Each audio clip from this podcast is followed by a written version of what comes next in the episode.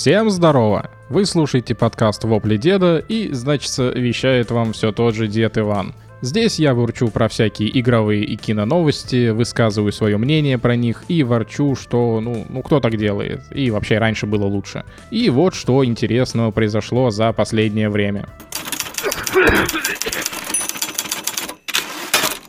Diablo Immortal принесла разработчикам около 50 миллионов долларов за первый месяц. Да, страшное дело. И при этом только на мобильных устройствах игра установлена у 10 миллионов пользователей. Это значит, что в среднем каждый закинул по 5 бачей в карман жадного Близзарда. Вот, знаете, в целом числа не космические. Но, но странно, что находятся люди, которые готовы донатить. Понятно, что это делает далеко не каждый, но странно, что это вообще делают. Э, я про то, что я не подвергаю сомнению цифры, которые озвучиваются. я знаю, что есть такие платформы, там как тот же Twitch, где сидят миллионы юзеров и кидают деньги в экран пачками, если их любимая стримерша опять вещает из бассейна. Я про то, вот как я и говорил раньше, сама игра неплохая, но за удовольствие нужно платить. Но, к слову, рейтинг игры, кстати, вырос на 50%. Было 0.2, а стало 0.3. И это на основе 4,5 тысяч оценок игроков. Ну, смешно, просто смешно, ладно. И, короче, недавно вышло опровержение по стоимости полной прокачки в Immortal. Оказывается, есть еще механика пробуждения самоцветов, благодаря которой у самоцвета появляется еще 5 ячеек для легендарных самоцветов. И каждый нужно качать. В итоге вам нужно уже не 6, а 36 самоцветов, что увеличивает стоимость прокачки до 500 тысяч долларов и большом везении. А если вы человек не фартовый, то готовьтесь выложить больше ляма, чтобы стать великим нагибатором. А это уже, ну, ни в какие ворота, я не знаю. Вот мне понравился один комментарий пользователя, который звучит так. «Э, нужно быть богатым, чтобы играть в условно-бесплатные игры. Э, здесь я полностью согласен с этим комментарием, и вот, честно говоря, я поэтому и не люблю условно-бесплатные игры, потому что, ну, нужно понимать, что любая условно-бесплатная игра, она приносит денег больше, чем платная. Ох, ох уж этот сраный маркетинг. Вот как же легко угодить в эту ловушку. Вот я поэтому всегда за то, чтобы игра продавалась по full прайсу. Вот без вот этой вот возни с лутбоксами, вип-валютой, быстрой прокачкой и так далее. Ну, согласитесь, вот в целом это же гениальное решение. Мало того, что игра из-за того, что она бесплатная, она получит большую аудиторию, а значит и большую известность и последующее распространение привлечет все больше и больше новых игроков. Так и даже если донатить будет там, ну пусть каждый сотый или тысячный, то, скорее всего, он вкинет суммарно денег, ну, столько, что это покроет ту массу игроков, которые не хотят платить. Так еще и появляется уникальная возможность стать сразу самым крутым и красивым за деньги – а люди, как известно, не против потешить свое ЧСВ.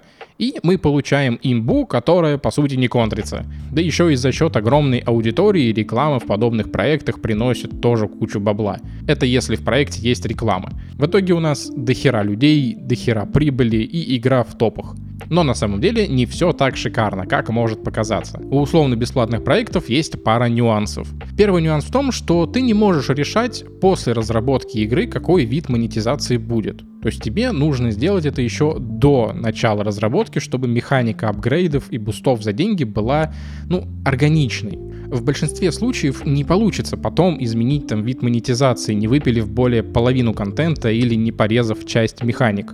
Так что все это решается заранее, и это нужно учитывать в процессе разработки. И второй нюанс — это грамотный геймдизайн. Нет, понятно, что он должен быть всегда на высоте. Но когда ты делаешь условно бесплатную игру, то и реализовывать ее нужно таким образом, чтобы это смотрелось не зашкварно, как у Immortal, чтобы у тебя был выбор. Либо жди, гринди там разумное время, либо можешь чуть-чуть себе помочь, или там немного себя приукрасить. Иначе ты будешь тонуть в плохих оценках, а это может немного замедлить скорость скачивания этого продукта. Но в целом мобильный гейминг сейчас по большому счету живет на условно бесплатных проектах. Это вот то, с чем нам придется жить. А, ведь что такое смартфон? Это вот штука, которая всегда при вас. Вот дома, на работе, в путешествии, в гостях, в дороге, в лифте, в сортире, на пляже, э, да где угодно. Сейчас такое время, что у нас телефон — это, по сути, то устройство, которое всегда при нас. А у некоторых вообще начинается истерика и пена изо рта идет, если он отпустит свою лопату из рук больше, чем на 10 минут и не проверит все соцсеточки и не посмотрит еще пару тиктоков, ну и так далее. При этом люди все еще не сидят на жопе ровно и двигаются, а значит, они не могут просто так взять и потратить на игру много времени. То есть сесть там, как за компиком, и посидеть несколько часов, убить вечера. Нет, они пока в компик играют, они прерываются как раз-таки на мобилку. И в целом этим людям некогда ждать из-за этого. Им нужно вот побыстрее прокачаться, сделать все дейлики, все проверить, и поэтому им проще иногда закинуть пару баксов, чтобы немного ускориться. Да и сама возможность вот кинуть вот по чуть-чуть, это уже своеобразная замануха. Вот смотрите, вы начали игру, условно бесплатную, вам говорят, Смотри, платишь 3000 в месяц, и все хорошо. Вот, согласитесь, звучит немножко странно и неинтересно. Правда?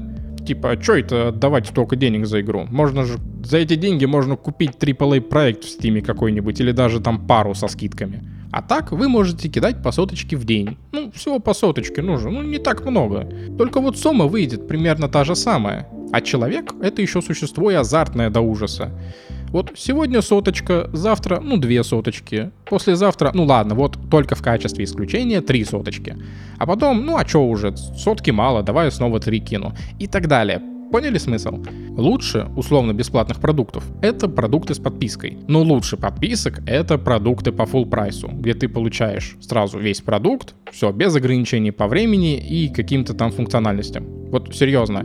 Вот я вам советую, если у вас будет выбор, вот как бы дорого вам ни казалось, лучше берите full прайс будь то игра или какое-то программное обеспечение. То есть не просто так вот все переходят там на те же подписки, а потому что full прайс он приносит меньше денег. Да, он дороже, очевидно, но он одноразовый. Его один раз заплатил и все, содержи, поддерживай этого пользователя до конца его жизни, пока продукт живет. А так ты его каждый месяц доишь понемножечку, и он тебе как бы приносит доход. Если он там отвалился, он там не работает, окей. А если что, можно его вернуть, и он еще там будет дальше приносить денежку.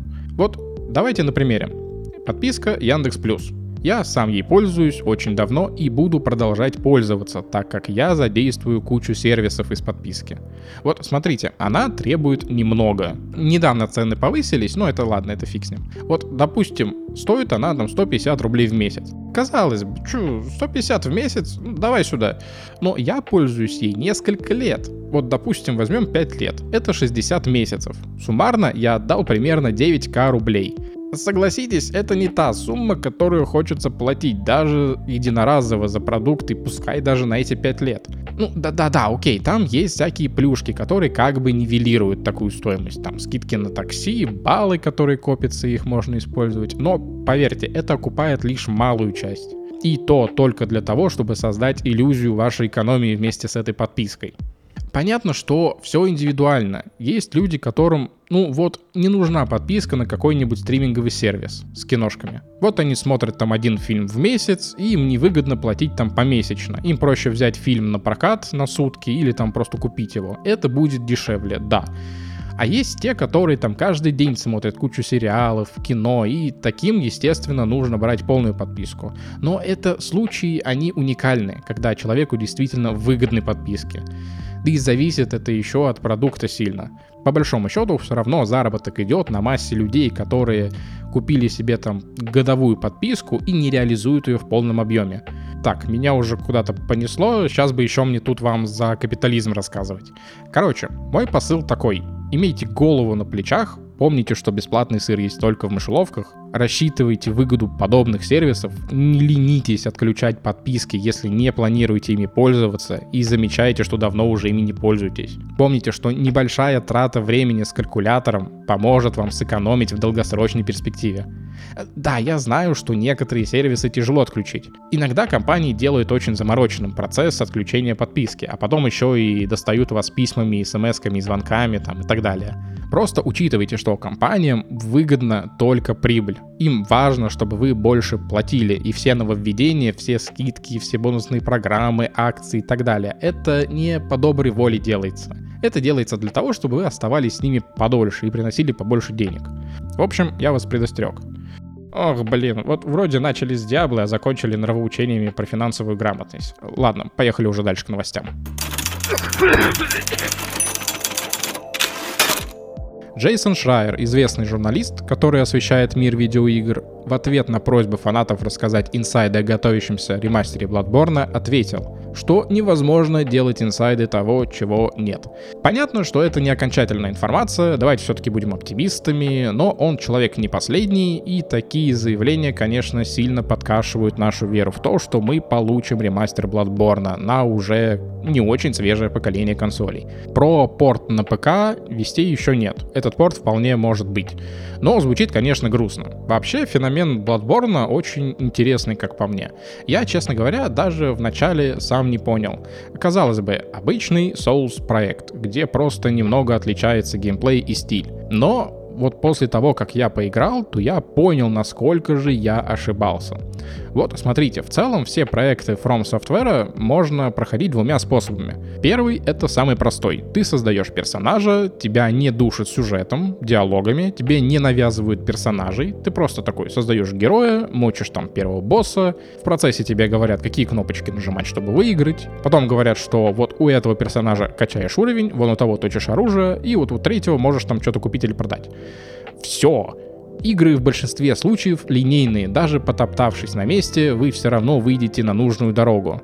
Даже если учитывать там тот же Elden Ring с открытым миром, там тоже достаточно все понятно, как он устроен, что там чем выше по карте, тем сложнее и так далее. На боссов ты смотришь просто как на препятствия, которые нужно пройти. С персонажами не болтаешь, описание предметов не читаешь, просто там немного думаешь над прокачкой и проходишь игру. Все просто.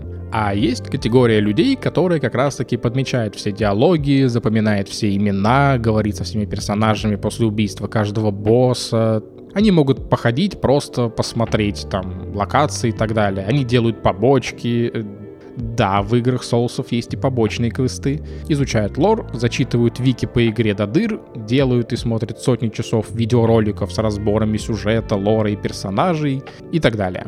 Э, возможно, что после первого прохождения первый тип игроков превращается во второй. И они уже открывают себе игру по сути заново, с другой стороны. Потому что огромное количество мельчайших деталей и намеков мастерски разбросано по всей игре. То есть ты обращаешь внимание не только на текст, который видишь там на экране у себя, а на то, как расположены мобы, предметы, какая там на ком броня, на то, как выглядят и двигаются боссы, на дизайн локаций, на то, каких фантомов можно призвать для схватки с боссом и так далее. Все это настолько гармонично врезано в сам скелет игры, что это выглядит, ну, достаточно незаметно. Ты, не зная, о чем это и про что это, ты даже не придашь этому значения. Но даже каждая мелочь в этих играх несет определенный смысл, и все это сливается в одну большую историю. Или там во множество других небольших историй, каждая из которых достаточно интересна. И пусть я проходил там множество раз эти игры и намного больше времени потратил на просмотр э, всеразличных роликов и рытье вики, но я не пожалел этого времени. Каждое последующее прохождение с новой какой-то крупицей знаний, она придавала все больше осмысленности происходящему. Каждое прохождение было чуть-чуть уникальным. Ты по-другому игру ощущаешь. В этом и есть вот гений Миядзаки, на мой взгляд. И среди всех игр этой студии, безусловно, выделяется Bloodborne. А та философия, что заложена в игру о невероятном стремлении человека вот как сущности к эволюции, она раскрывается через череду отсылок, метафор и механик, которые на первый взгляд неприметны, но когда ты их осознаешь, то аж в дрожь бросает невероятная механика с озарением, которая до сих пор меня восхищает, которая вот настолько незначительна и кажется, что вообще не нужна и можно ее вырезать. Но насколько она раскрывает вот весь дух этой игры. Вот давайте я вам немножко про нее расскажу. Озарение — это, по сути, счетчик, который начинается с нуля. В начале игры ваше озарение нулевое, и постепенно двигаясь по сюжету, Взаимодействуя с предметами, убивая боссов, находя знания безумца, вы получаете больше очков озарения. Чем их больше, по сути, тем больше вы знаете. Чем больше вы узнаете этот мир, тем больше вы, по сути, сходите с ума, и вам открываются вещи, которые недоступны простому смертному, запертому в кошмаре охотника. Вы видите вещи, которые были невидимыми, Вы слышите звуки, которые раньше не слышали. Вас легче подвергнуть безумию. Этот, это негативный статус, который наносит большой вред персонажу после накопления. У вас уменьшается лимит вашей чудовищности. Чудовищность это такой э, лимитер, который вы накапливаете во время боя, который по сути превращает вас, ну, в некотором смысле в монстра. Увелич... У вас увеличивается атака и снижается защита. И все это вот идет от озарения. То есть, чем больше вы знаете, тем меньше вы сами превращаетесь в монстра. Не, вот на мой взгляд, э, Миядзаки гений прям не хуже Кадзимы, я считаю. Э, вся игра сделана необычно. Механически, по сути, то же самое, но противники, локации, вся атмосфера ужаса в стилистике викторианской эпохи, дизайн боссов, оружие, все это дает игре такой уникальности, что кажется, что ее вообще делали другие люди. То есть есть те, кто играл вот чисто в Bloodborne, но не играли там в Souls и Sekiro. Такое вполне бывает. И это все сделало Bloodborne, наверное, самой популярной игрой у фромов среди игроков. В ней особенно интересная история, местами трагичная, местами ужасная, местами прям, ну, неприятная. Там вот та же механика, где тебе нужно есть пуповины, ну и так далее. И еще, наверное, ни одну игру от Фромов так не ждали, как продолжение Bloodborne. Ну или хотя бы ремастер первой части для ПК и новых консолей. Но, к сожалению, пока что инсайдов о том, что ее делают, нет. Но если они сделают вторую часть хотя бы, то это будет, ну, прям пушечно. Я определенно жду хоть каких-нибудь слухов, и когда они выйдут, и когда выйдет сама игра, то я определенно потеряюсь из реального мира на недельку-другую. Вот сяду и буду играть, пока сам не накоплю определенное количество озарения. Сети появился документ с огромным количеством информации по GTA 6. Эта утечка может быть таким же лютым слухом, как в свое время была по World of Warcraft несколько лет назад, когда была куча информации, достаточно невероятной, с новыми расами, объединением Орды и Альянса, даунгрейдом до 60 уровня, ну и так далее. Я думаю, те, кто играл, помнят про это. Так что я не буду углубляться. В общем, вполне возможно, что и это тоже вброс, такой маркетинговый ход, спекуляция и так далее. Но документ достаточно хорошо выглядит. Э, многие описанные в нем вещи совпадают со слухами, которые звучали ранее. Так что либо это очень хорошо подготовленный вброс для того, чтобы получить классы, и верить этому нельзя, либо это та информация, которой Rockstar готовы поделиться и таким образом подкрепить ожидания игроков. Но давайте так, мы пройдемся по некоторым пунктам и попробуем их немного разобрать, и подумаем, насколько это реально, можно ли этому верить и так далее очевидно, что дальше могут пойти жесткие спойлеры. Так что те, кто не хотят их слушать, вам я настоятельно рекомендую остановить прослушивание подкаста. Я не обижусь, это нормально. И скажу сразу, что это последняя новость на сегодня. Так что вам спасибо, что слушали меня. Услышимся через несколько дней. Подписывайтесь на меня в ВК и телеге, ставьте лайки, делитесь с друзьями. Всем пока, всех обнял. Муа. Ну а для тех, кто готов покопаться в этом грязном бельишке вместе со мной, присаживайтесь поудобнее, надеваем шапочки из фольги и поехали. Итак, название будет простым, GTA 6. Тут ничего необычного, они не выеживаются обычно с этим. Анонсировать игру планируется в третьем квартале этого года, а выпуск запланирован на конец следующего. Э, здесь пока особо нечего комментировать, звучит вполне реалистично. С момента выхода GTA 5 прошло 9 лет, и уже вполне вероятно, что им самим неохота тащить самую популярную часть серии на еще одно поколение консолей. А то это уже и так достаточно мемно. Э, в целом, я бы не удивился скорому анонсу и релизу через год после анонса. Э, время действия будет 2023 год, это логично, игра должна быть современной и стебать современный социум, это в стиле Rockstar а. Здесь тоже ок. Масштаб игры будет в 140 квадратных миль. Это много, это прям дохуя. Для примера, в пятом GTA размер карты всего в 51 квадратный километр. Э, да, после там сотни часов, проведенных в игре, это, конечно, масштабно, но не так сильно, как кажется. Но тут карта будет почти в три раза больше. Слухи говорили о подобном масштабе и раньше, и я бы не удивился, честно говоря, если так все и будет. Место действия будет Liberty State, и будут локации Carcer City, Vice City и Cottonmouth. Пролог же будет происходить в Южной Америке. Опять же, слухи тут подтверждаются, что нам вернут Vice City, это прекрасно, но, надеюсь, город сделают чуть-чуть побольше, и нас снова ожидают несколько городов со своими отличительными чертами, погодой, стилем и прочим. Бюджет игры без затрат на маркетинг будет около 500 миллионов бачей. Это сильно.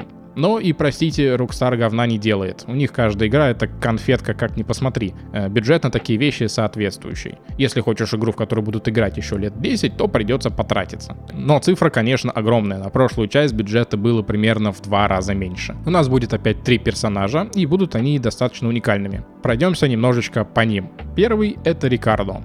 Он колумбийский спецагент в отставке, который жаждет обогащения и власти. Он нелегальный иммигрант и очень осторожен. На первый взгляд он самый добрый из троицы, но это лишь такая маска. На самом деле он умный, хитрый и безжалостный. И это позволяет ему долгое время оставаться на плаву. Он не стремится к конфликтам, и его мечта — это образ жизни наркобаронов из картеля Лос Перес Локос. Для него очень важно уважение других людей, и он хорошо относится к бездомным, так как у него считалось на родине, что бездомные все видят, и это огромная сеть информации, с которой нужно считаться. Он может прикидываться иногда дурачком, но лишь для того, чтобы не раскрывать все карты и не показывать всего себя.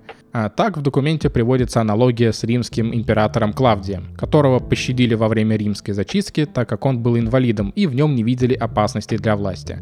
А после тот стал императором. Также имеет Рикардо слабость к азартным играм.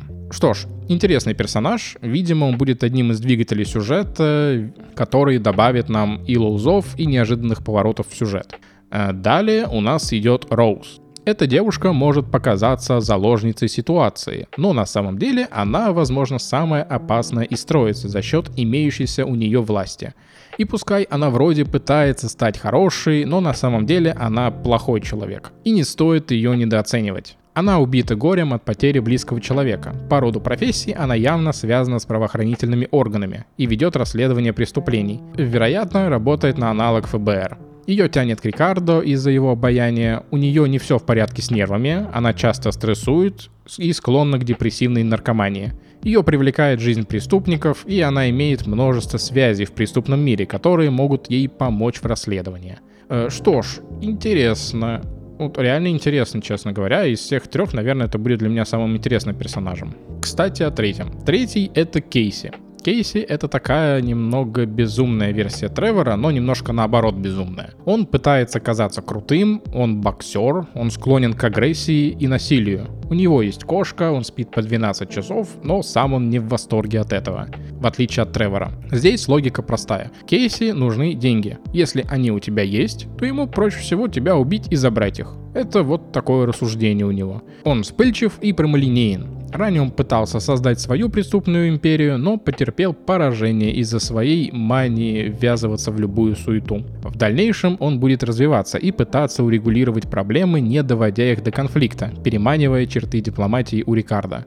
Он не подвержен стрессу, но зависим от наркотических стимуляторов. Итак, этот персонаж, видимо, нас будет веселить чаще всего. Он не будет весело сумасшедшим, как Тревор. Это, видимо, будет такая его злая версия, которая вот просто идет на пролом. Но в целом персонажи достаточно уникальны и интересны действительно. Небольшое описание написано грамотно, не противоречат друг другу и все вполне в духе Рокстара.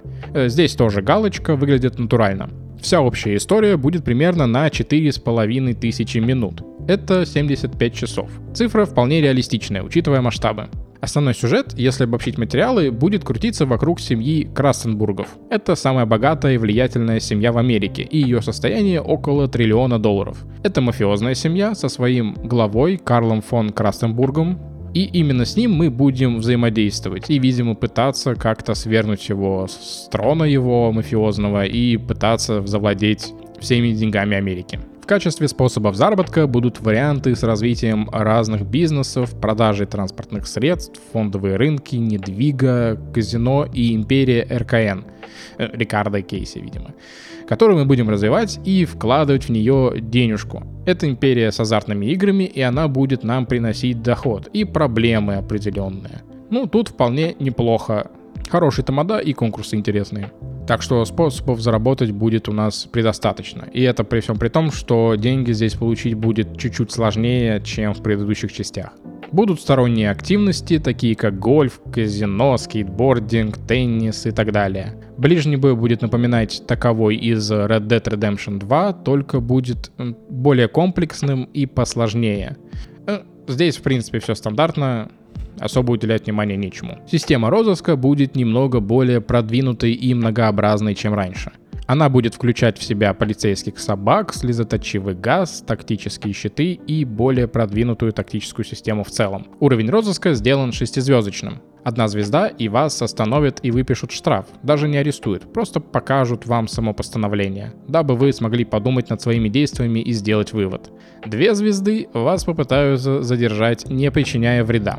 Три уже будут шмалять и применять силу, вплоть до убийства при необходимости. 4 — это вас уже попытаются устранить на месте. 5 звезд — это вот прям облавы с задействием максимального количества сотрудников полиции. Ну и 6 — это уже привлечение спецсил и ФБР, которые попытаются устранить вас где угодно и как угодно. Полиция будет тусить около 6 часов у места совершения преступления. Детали ваших злодеяний вы сможете подслушать у прибывших на место детективов, а также по радио и по телевизору. Если вас потеряют во время погони, то полицейские будут оцеплять периметр и искать в зоне, где вас последний раз видели. Также будут ходить и проверять там машины. Если, так что если вы заглушите мотор и спрячетесь под рулем, то вас все равно могут обнаружить. Все это в целом звучит логично и реалистично. Э, просто улучшенная система из пятой части. Ладно, пока основное все звучит правдоподобно, э, я вообще думал разобрать побольше особенностей, но их так много, что мы тут до утра будем сидеть, а я уже вижу, что уже записано дофига материала, так что давайте я вам еще несколько интересностей расскажу под конец и будем заканчивать. В игре можно будет прятать трупы и перевозить их в багажнике, а ваш багажник могут досмотреть при остановке.